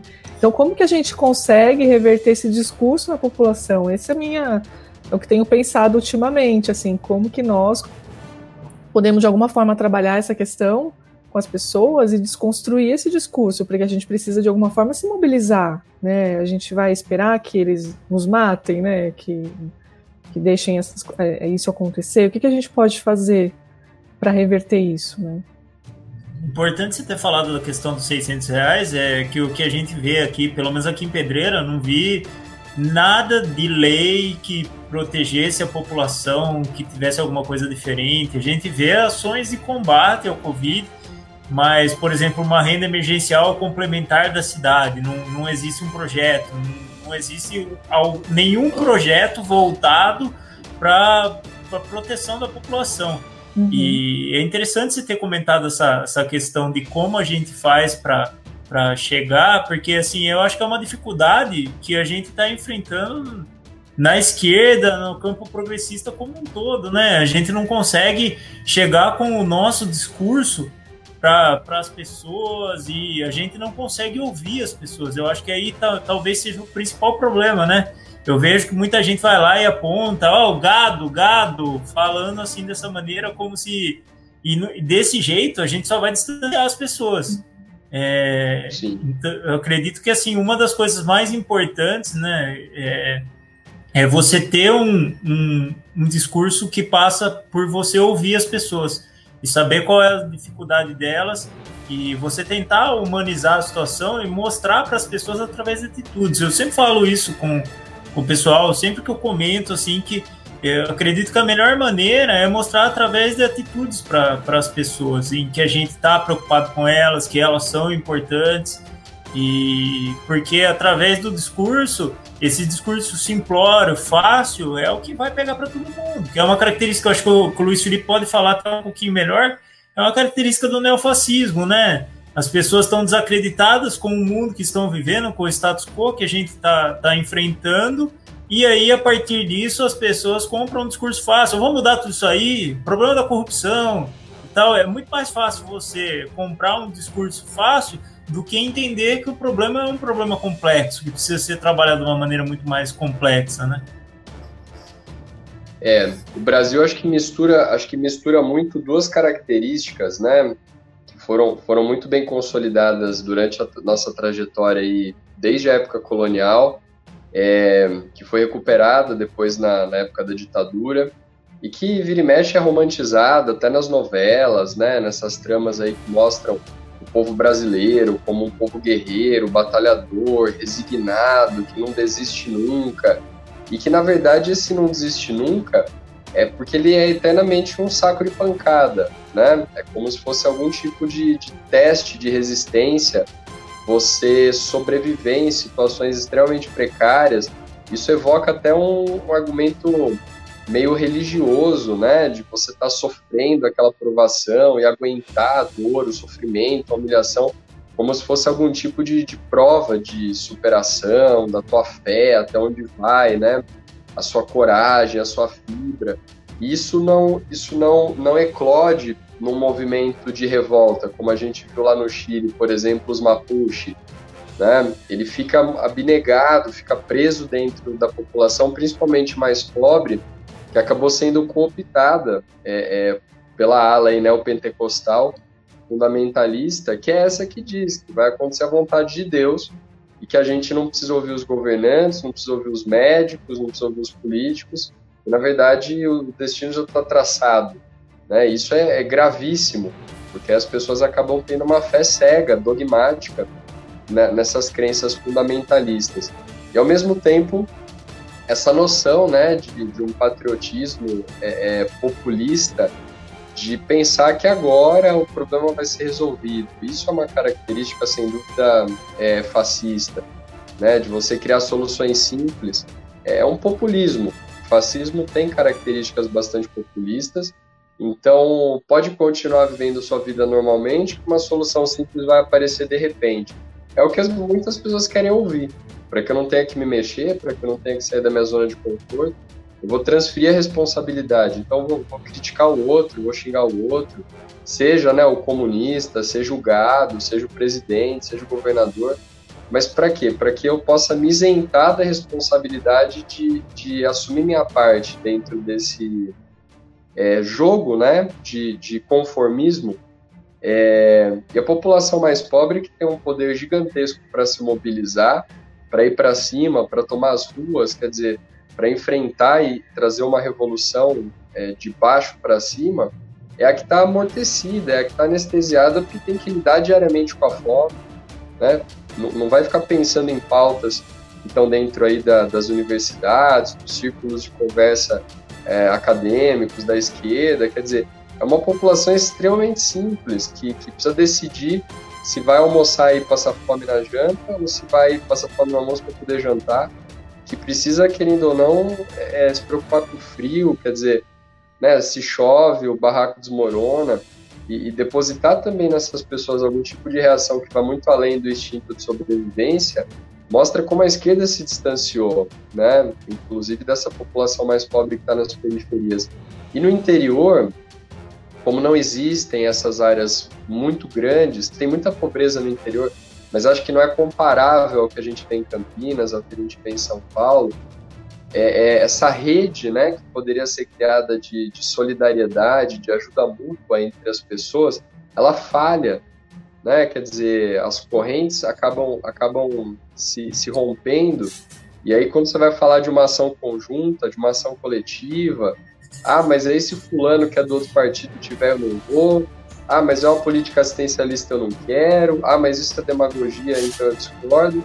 E no fim você tem aí um, um eixo de articulação mais forte vindo de uma extrema direita, né, é, sei lá, messiânica, né, pro, propondo curas milagrosas, o enfrentamento contra a própria ciência, contra a própria história, e a gente não consegue se mobilizar é, sequer para elevar, de repente, mantimento, agasalho, informação, produto de higiene para a população mais pobre. Então, é, é, o momento né, da, da esquerda se unir, da esquerda se agrupar e acolher essa população apolitizada é esse. E a gente não está sequer sabendo aproveitar esse momento, né, por, por sectarismos internos ou por um preconceito de julgar que a outra pessoa necessariamente é incapaz, é incompetente, é fascista. E não é por aí, né? A outra pessoa também está recebendo informações, também tem dúvidas, também tem, tem dificuldades, e ela provavelmente vai escolher o caminho que traga para ela vantagens, benefícios a curto prazo, e não dá para exigir muito mais de uma pessoa que realmente está tá quebrada, está perdendo dinheiro, não está conseguindo pagar o aluguel. Né? O problema acaba sendo esse. Ficar conjecturando de forma muito abstrata é, não a, vai gente levar nada. É, eu acho que a gente tem que enxergar uma situação que assim, que as pessoas cada vez mais elas estão trabalhando por mais tempo, estão ficando exauridas com o trabalho. Essas pessoas já ficam, olha, eu até usando palavra difícil que não devia nem usar, né? Exauridas, vão cansadas pelo trabalho e, e, essas pessoas, assim, elas demoram um tempão, pega o ônibus, assim, principalmente se considerar uma cidade grande que nem São Paulo, pega o ônibus para ir trabalhar, pega o ônibus para voltar. Essa pessoa vai ter tempo de pensar, eu vou me organizar para lutar pelos meus direitos. Ela quer sobreviver, é exatamente isso. Então, assim, essa é, é a questão que a gente tem que começar a olhar de uma maneira um pouco diferente, tentar humanizar essa situação e eu acho que é importante a gente é, ter divergência, sim, com outros partidos, com outros grupos, isso aí não é problema, mas eu acho que a gente tem que enxergar nas convergências uma maneira da gente se unir. Porque se a gente deixar as divergências serem maior que as convergências, a gente vai ficar sempre nesse vai, não vai e nunca vai, entendeu? Nunca a gente consegue é, chegar num caminho que seja um caminho que seja bom para a população, que seja bom para todo mundo, né? E, e volto a reforçar que, na minha opinião, o que mais importa é a gente ter essa capacidade de ouvir. E a gente tem muito, a gente quer chegar falando, é assim, é assado, como se a gente fosse dono da verdade, né? E na verdade a gente não sabe o que aquelas pessoas estão vivendo realmente. A gente sabe que a gente vê o que as pessoas vivem e tal, mas a gente não está vivendo na pele daquelas pessoas, né? E, enfim, é, culpa maior dos desgovernos de uma necropolítica, Claudinha falando aqui. Você quer comentar alguma coisa sobre isso, Pati? Senão eu queria também que você, por favor, desse uma retomada naquela questão que a gente estava falando aqui sobre o governo não ter investido no combate do coronavírus o suficiente. Porque até assisti uma live esses dias atrás, você lá com o pessoal de Serra Negra e tal, vocês estavam falando sobre a defesa do SUS. E você falou bastante sobre a questão da atenção básica e tal, que é um problema dentro da saúde. Uhum. E então, é, não sei se queria comentar alguma coisa a respeito disso, depois já engatar nisso. É, infelizmente a gente vê, né, toda a situação que a gente está passando e o, o, Ministério da Saúde não gastou 40% é, do que tem de, de verba para isso, né? Eu estava vendo a questão dos testes, que desde a época do Mandetta ele estava prometendo milhões de testes que iam chegar. Tem é, um número lá X de, da promessa não chegou nem metade, né? Tem um tanto que já foi comprado, mas não chegou também. É, então, realmente, assim, a gente. É, acho que desde a saída do Mandetta, na verdade, a gente tem é, uma falta de rumo no Ministério da Saúde, o Ministério da Saúde se absteve em, em tomar a sua posição. A gente precisava de uma liderança, né, de, de um norte. É, o Brasil é, é, extremamente grande, extremamente desigual né, em recursos de saúde, até no próprio SUS. Né, então, se você pegar, por exemplo, a atenção primária, né, atenção básica, que são os postos de saúde, que são os serviços que estão mais próximos das pessoas, né, a gente tem municípios que têm uma atenção primária forte, como Florianópolis, por exemplo, é uma, um, uma capital, uma, uma cidade grande, né, que está tendo um bom resultado no combate né, à, à, pandemia, porque tem equipe, tem agente comunitário, tem equipe, as pessoas sabem onde elas têm que ir. Às vezes você não precisa nem sair de casa, a pessoa vai fazer o teste na sua casa, né? Então tem um acesso à saúde de qualidade e aí você tem diminuição do impacto dessas doenças, né? E até mesmo a questão do controle das outras doenças, né? É, no começo do mês, por exemplo, a gente tem, tem uma questão da, da, da saúde da mulher. Né? A, a questão da garantia dos direitos sexuais e reprodutivos tem sido colocado pela OMS como um, um direito importante da gente garantir durante a pandemia, né? Porque tem vários serviços de acesso a, a métodos contraceptivos e mesmo de aborto legal que estão fechando para poder dar né, atendimento para a questão do Covid, mas também muito uma questão ideológica, né, que já são serviços que muitas vezes o próprio governo não, não gostaria que existisse, então ele acha um, uma brecha para tirar esse direito que já foi conquistado, né, de aborto nos casos que são previstos em lei de, de violência sexual e de risco iminente à, à vida da mãe, né, risco de morte materna, você tem isso previsto em lei. E, em vários países, inclusive no Brasil, a gente tem a perda desses direitos. Aí no começo do mês, a equipe técnica do, da, de saúde da mulher do Ministério aqui do Brasil divulgou uma nota reforçando essa importância e foi exonerada.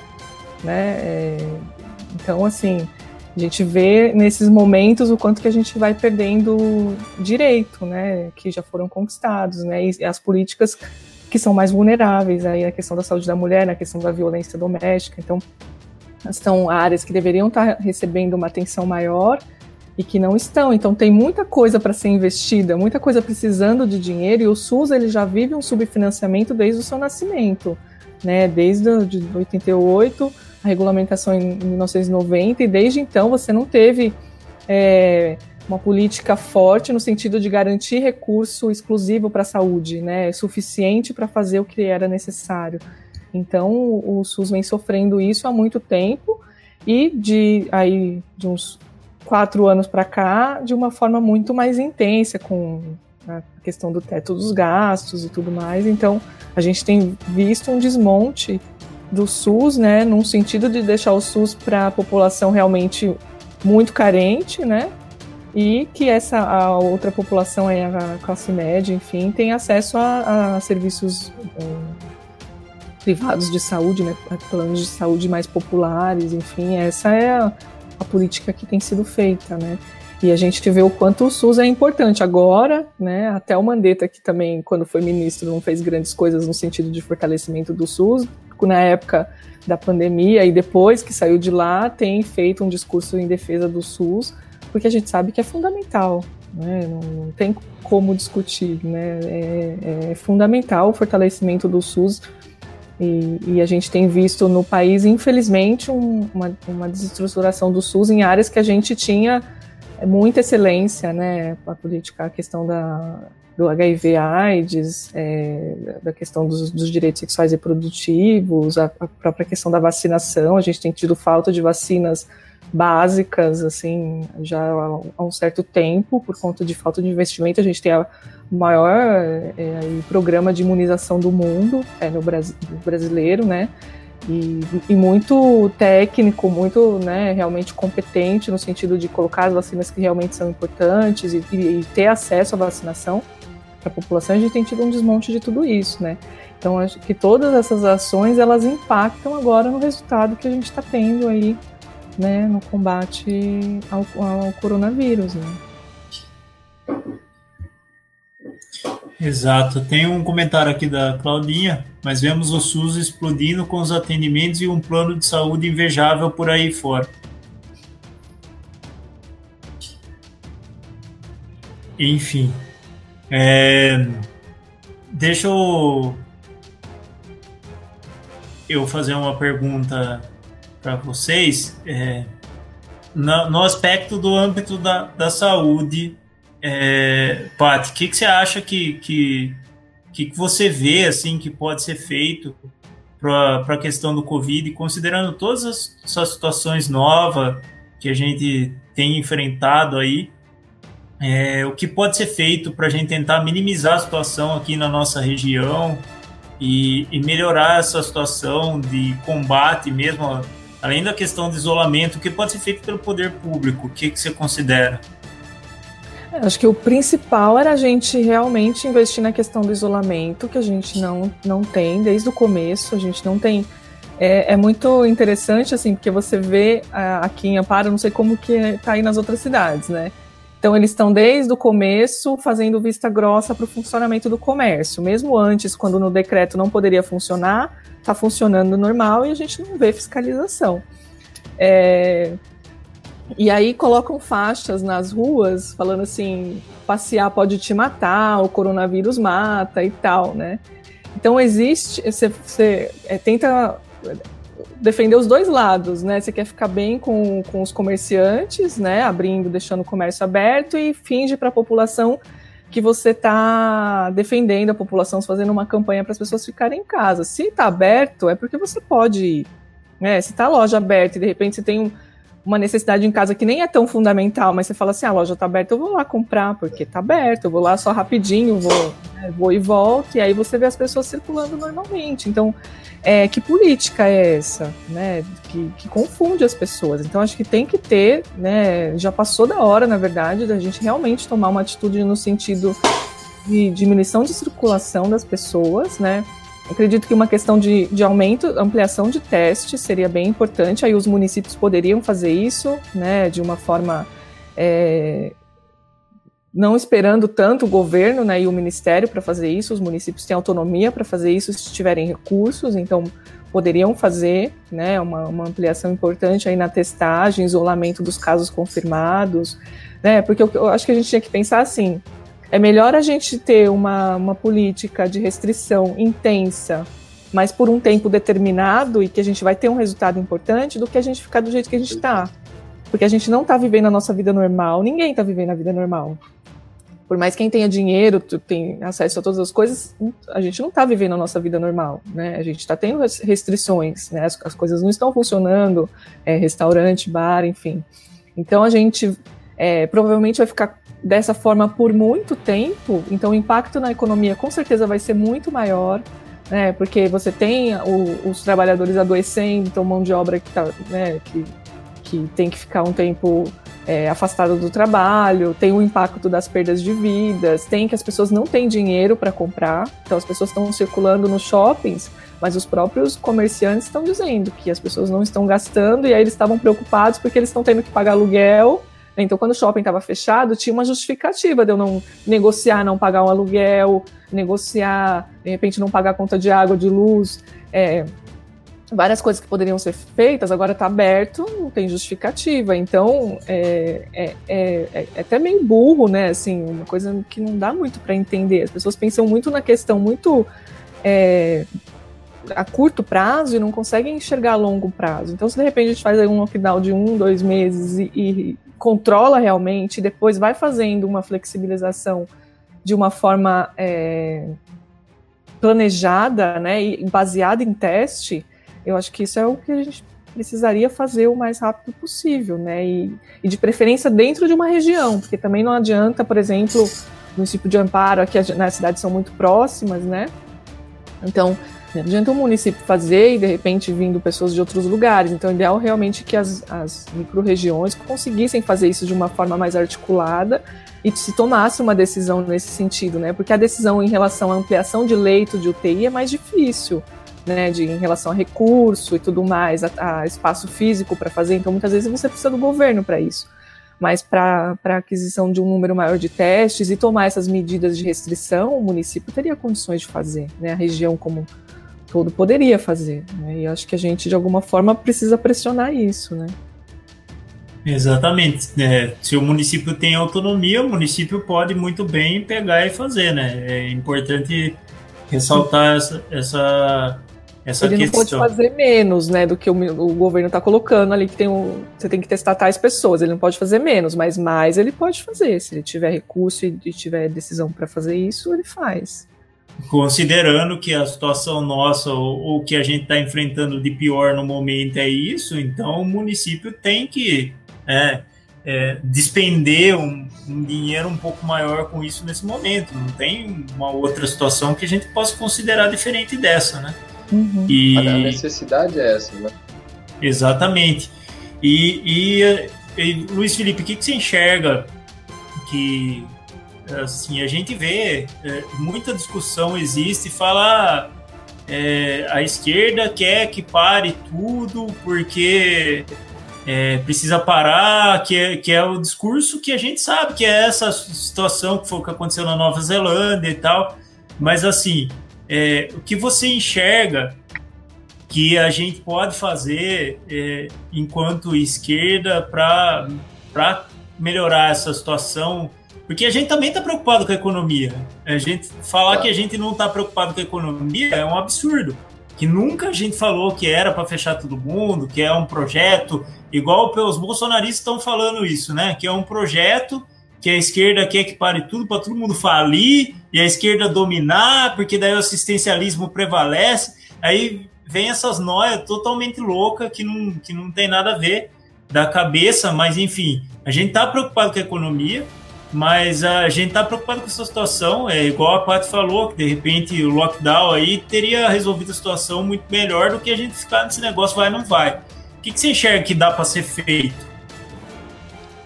É, eu, eu acho assim, a gente tem, tem perspectivas em várias escalas, né? Numa escala maior, é, nacional e até global, é, eu acho que realmente o, o Estado está sendo convocado a assumir um papel importante dentro de, de garantias de direitos fundamentais como o direito à saúde.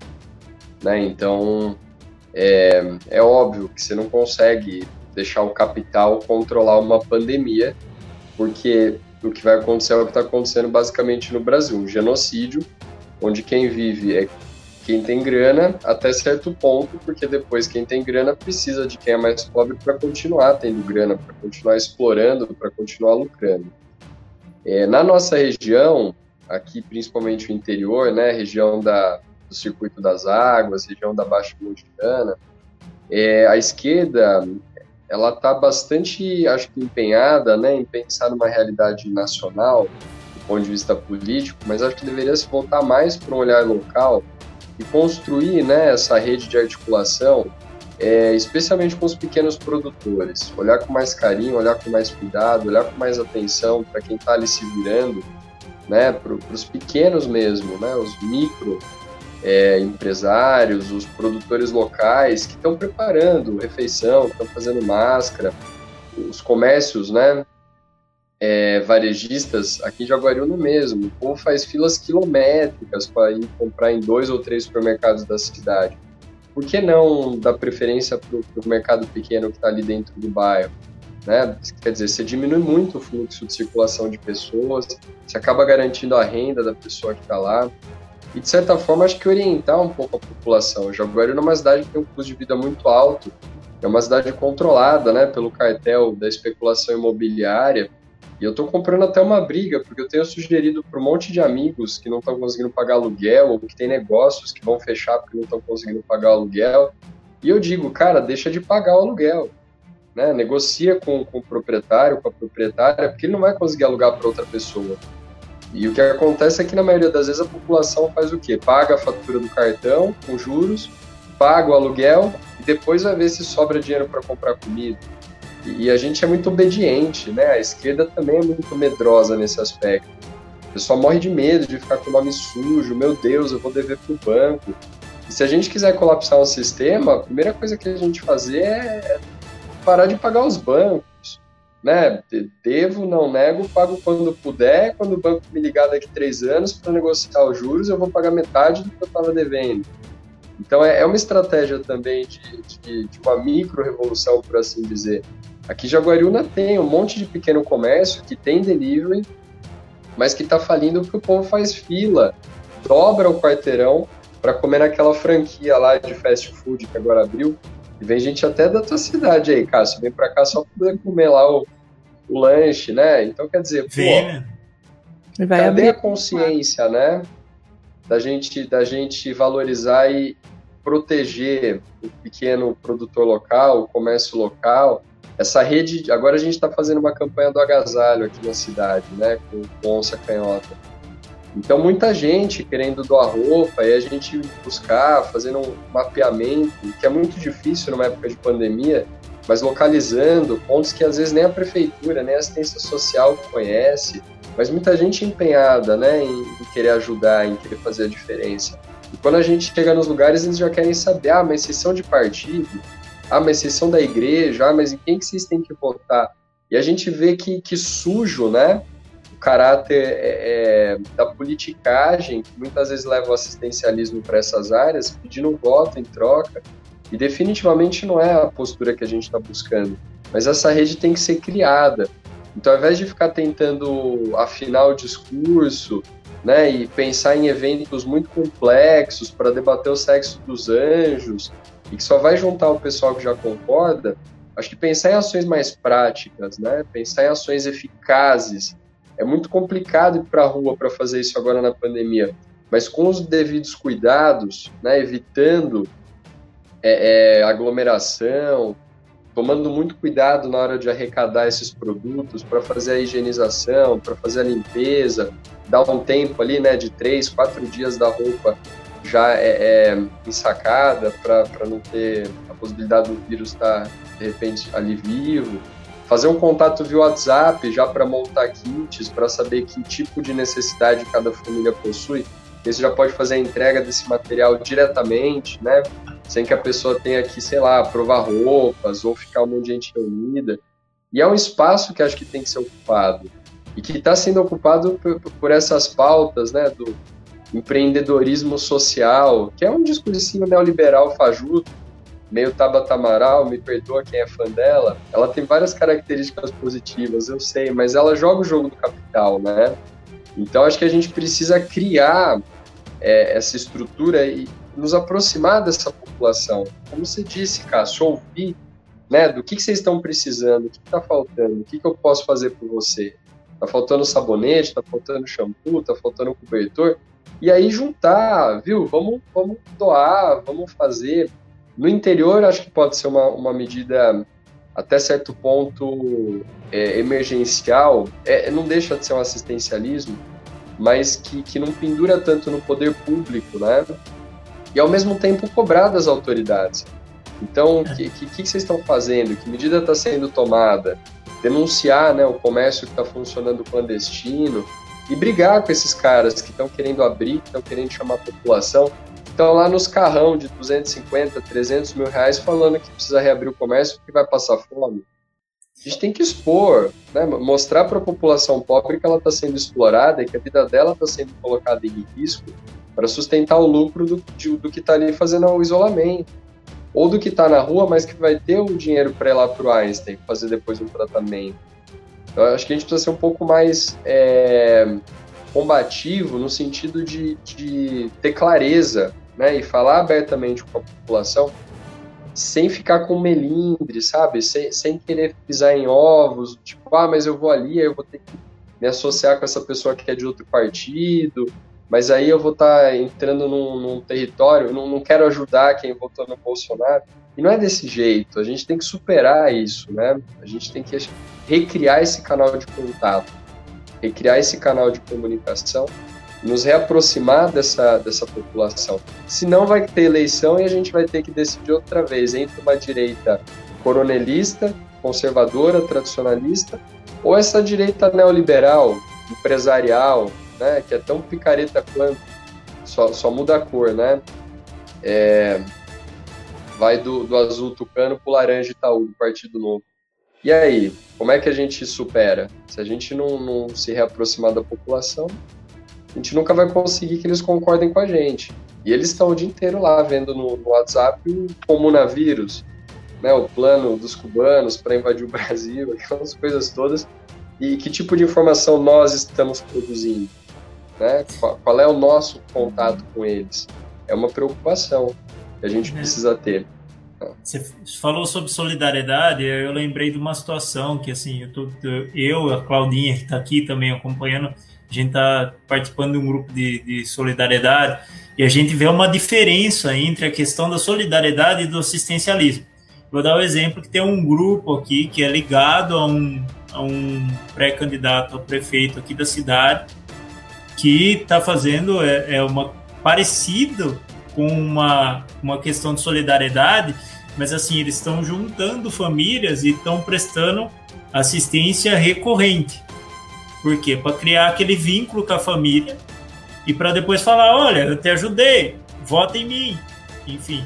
E o nosso grupo tem feito o quê? A gente tem feito assistência e a gente tem encaminhado os nomes para assistência social da cidade, para promoção social. Ou seja, a gente ajuda quem ainda não teve assistência da promoção social E se de repente voltar a não ter da, da promoção por algum motivo, a gente volta a ajudar mas a gente não cria esse laço de estreito, né? E assim, o nosso grupo é muito grande, então cada vez que vai entregar cesta é um diferente. Não é ali 3, 4, igual tem uma outra equipe que está fazendo isso, que vai 3, 4 e toda vez aquela pessoa bate na porta daquela família de novo. Então, é uma, isso é assistencialismo. E o que a gente está fazendo é uma prática de solidariedade, que é totalmente diferente, né? A pessoa nem vai lembrar que eu levei a cesta para ela, porque eu fui levar uma vez só. Da outra vez foi outra pessoa que foi levar. E assim, são pessoas ligadas de, de pela amizade, pessoas que estão ligadas às vezes por partido, e tem pessoas que não são de partido também, né? E de outros partidos, que é o que você está falando, que de repente essa situação da gente falar, ah, tem aquela pessoa daquele partido, a gente não pode estar junto. Então, é uma situação aí que, que a gente tem que enxergar de uma maneira diferente. Bom, gente, o papo foi bem bacana, bem legal. E para finalizar, eu queria que vocês dessem umas considerações finais. E, e daí daqui a pouco dou, no finalzinho eu dou um recadinho que quarta-feira tem outra live. Daí eu comento um pouco sobre ela. Obrigado, viu, Paty? Sua ideia foi maravilhosa de fazer esse, esse observatório Covid, essa análise quinzenal. É, vamos tentar expandir. Eu acho que foi bacana trazer o, o, Luiz Felipe aqui também hoje, trazendo essa perspectiva de Aguariúna, uma perspectiva diferente. E, e como a gente já estava comentando lá no grupo, né, da gente tentar expandir isso para as outras cidades e, e tentar fazer uma análise melhor dessa situação na nossa região como um todo. É, eu gostei bastante também, né? Acho que o Luiz contribuiu bastante e acho que a gente pode pensar mesmo em, em também discutir mais essas ações que a gente pode fazer aqui, né? Na, na, nossa cidade, na nossa região, assim, porque a gente fica falando muito da a gente traz a realidade, né? Que a gente precisa trazer. Acho que as, precis, as pessoas precisam saber que a gente está passando por um momento difícil, né? E que um momento difícil não são soluções simples que a gente vai resolver e que eh, a gente precisa realmente de, de, de enfrentamentos, né? De fazer enfrentamentos, de encarar a situação de frente, né? Mas às vezes também é, acaba indo para um lado de um desânimo, né? Acho que a gente está num momento bastante complicado é, da quarentena, que as pessoas que realmente acreditam e estão fazendo estão desanimadas, né? Estão com sofrimento mental, então às vezes até pensando em, em, deixar de fazer, né? Eu tenho visto até pessoas próximas assim se questionando em relação a isso. Então acho que a gente tem que fazer um movimento de se unir nesse sentido de se fortalecer, né? É, de manter a importância do, das ações que a gente está tomando e pensar estratégias para além. Então, eu gostei muito desse final né, de vocês trazerem essas perspectivas daí do que está sendo feito na, na, cidade de vocês e acho que a gente trazer mesmo experiências positivas e pensar coletivamente o que a gente pode fazer para se fortalecer, né? Então fiquei bem feliz aí com, com a nossa conversa hoje. Obrigado. Legal, também gostei muito de gostei muito de participar, agradeço muito aí o convite do Cássio, sempre que possível é um prazer estar, tá, tá colaborando. Eu concordo muito com a Patrícia, né? Quer dizer, é, é obrigação do Estado garantir uma série de, de, questões, de direitos. Com certeza, né? É obrigação do Estado. A gente não deve, acho que, desonerar o Estado, desobrigar o Estado. Mas na ausência do Estado, ou, ou quando o Estado é incapaz de, de executar né, a, as suas funções, a gente precisa se unir, a gente precisa se mobilizar, criar um pouco essa, essa rede né, de comunicação e principalmente de ação. E a ação ela é prática, né? A ação ela, ela é, é ela sai do, do ciberespaço, ela sai do mundo virtual e vai para o mundo real e cria esses laços, né, Cássio? E acho que a gente mostrar isso para a população, quer dizer, dizer, olha, eu estou aqui não é para pedir voto, eu estou aqui porque você também tem, tem seus direitos. Se alguém vier aqui pedindo voto, desconfie dessa pessoa. Se alguém vier aqui te pedindo alguma coisa em troca, saiba que essa pessoa não está te ajudando, ela está te comprando. E a gente parte do princípio que isso é óbvio, que a gente aprendeu isso. Mas a gente desconsidera muitas vezes que grande parte da população mais carente, mais vulnerável, não tem né, informação. Muitas vezes elas acabam sendo é, cooptadas, convencidas por esse discurso, né, que aí sim é muito paternalista, é um discurso de compra de voto, de, de manter até a dependência, né, se, se autopromovendo em cima da própria dificuldade daquela pessoa. Então, eu acho que essa, essa rede nossa ela precisa se fortalecer, inclusive entre as regiões. Né? Eu acho que o pessoal tem sido partido importantíssimo de articulação é, de iniciativas nesse sentido. Então é, é, é, uma, é um canal importante né, de, de comunicação e de fortalecimento é, entre as regiões do, do, município e acho que juntos né, nós somos muito mais fortes. Buscar dentro da, da cidade essa capilarização, as lideranças nos bairros, né, é, reativar a participação dentro do, dos conselhos, né, dentro do, do, do, das associações de bairros. Quer dizer, agora está tudo meio parado por causa da pandemia, mas retomar esse diálogo com a comunidade direto, né, de ouvir o que, que a comunidade precisa e pensar ferramentas de prover isso. Não para a gente chegar e dizer, olha, você precisa disso, mas de ouvir do que é que vocês precisam. E analisar essa demanda. A gente consegue atender é, ou então a gente tem que cobrar o, o governo sem medo, né, de, de, combater, de enfrentar, de expor quem vem fazendo aí a necropolítica, uma política suja, enganosa, complicada em cidade pequena, eu sei, todo mundo se conhece, a gente sofre ameaças, chantagens, mas é, nós temos que pensar que, que tem mais gente querendo o bem, né, que tem mais gente lutando em prol da, da vida das pessoas, senão a gente desiste, né? Senão a gente realmente larga a mão e joga a toalha. E não é o caso, né? A gente precisa achar caminhos aí para no meio da crise aproveitar e tentar uma ruptura, né? Uma mudança de, de paradigma, socialismo ou barbárie, alguém disse lá no começo, é, que seja pelo menos uma reflexão, né? Que seja, no mínimo, uma oportunidade da gente rever é, a crueldade né, e, e, a perversidade do sistema ideológico, político e econômico no qual a gente está inserido, mas que isso fique claro para as pessoas mais simples. E para quem pensa também né, que está se beneficiando, que esse governo federal realmente é, é infalível, não é corrupto, a gente tem que é, é, o tempo todo reforçar e mostrar isso. A gente precisa ser insistente, precisa ser repetitivo. Falar o que a gente já sabe, não uns para os outros, mas para as pessoas que, que, não sabem, ainda não conhecem. É um trabalho de base. Foi assim né, que, que o golpe ganhou força, que o golpe ganhou vulto. Foi assim que esse cara, completamente incompetente e, e perverso, chegou ao poder. Então, de certa forma, nós temos que usar a mesma ferramenta é, para reverter, né, na medida do possível, essa, essa situação. E a pandemia está aí, as pessoas estão estamos assistindo, então vamos produzir né, ações, reflexões que de fato transformem a realidade. Eu acho que o desafio é, é criatividade e força prática de vontade para fazer isso acontecer. Legal, é importante ressaltar, lembrei de uma coisa aqui agora, né? Por coincidência, é, a gente tem a Paty representando o pessoal Amparo e tem o Luiz Felipe representando o pessoal Jaguariúna. E nem o pessoal Amparo nem o pessoal Jaguariúna vão participar das eleições de 2020. Então, o que a gente está fazendo aqui, né, apesar do pessoal Pedreira vai participar dessa eleição de 2020, o que a gente está fazendo aqui é porque a gente realmente está preocupado com a população e a gente realmente está preocupado com a situação que está acontecendo, né?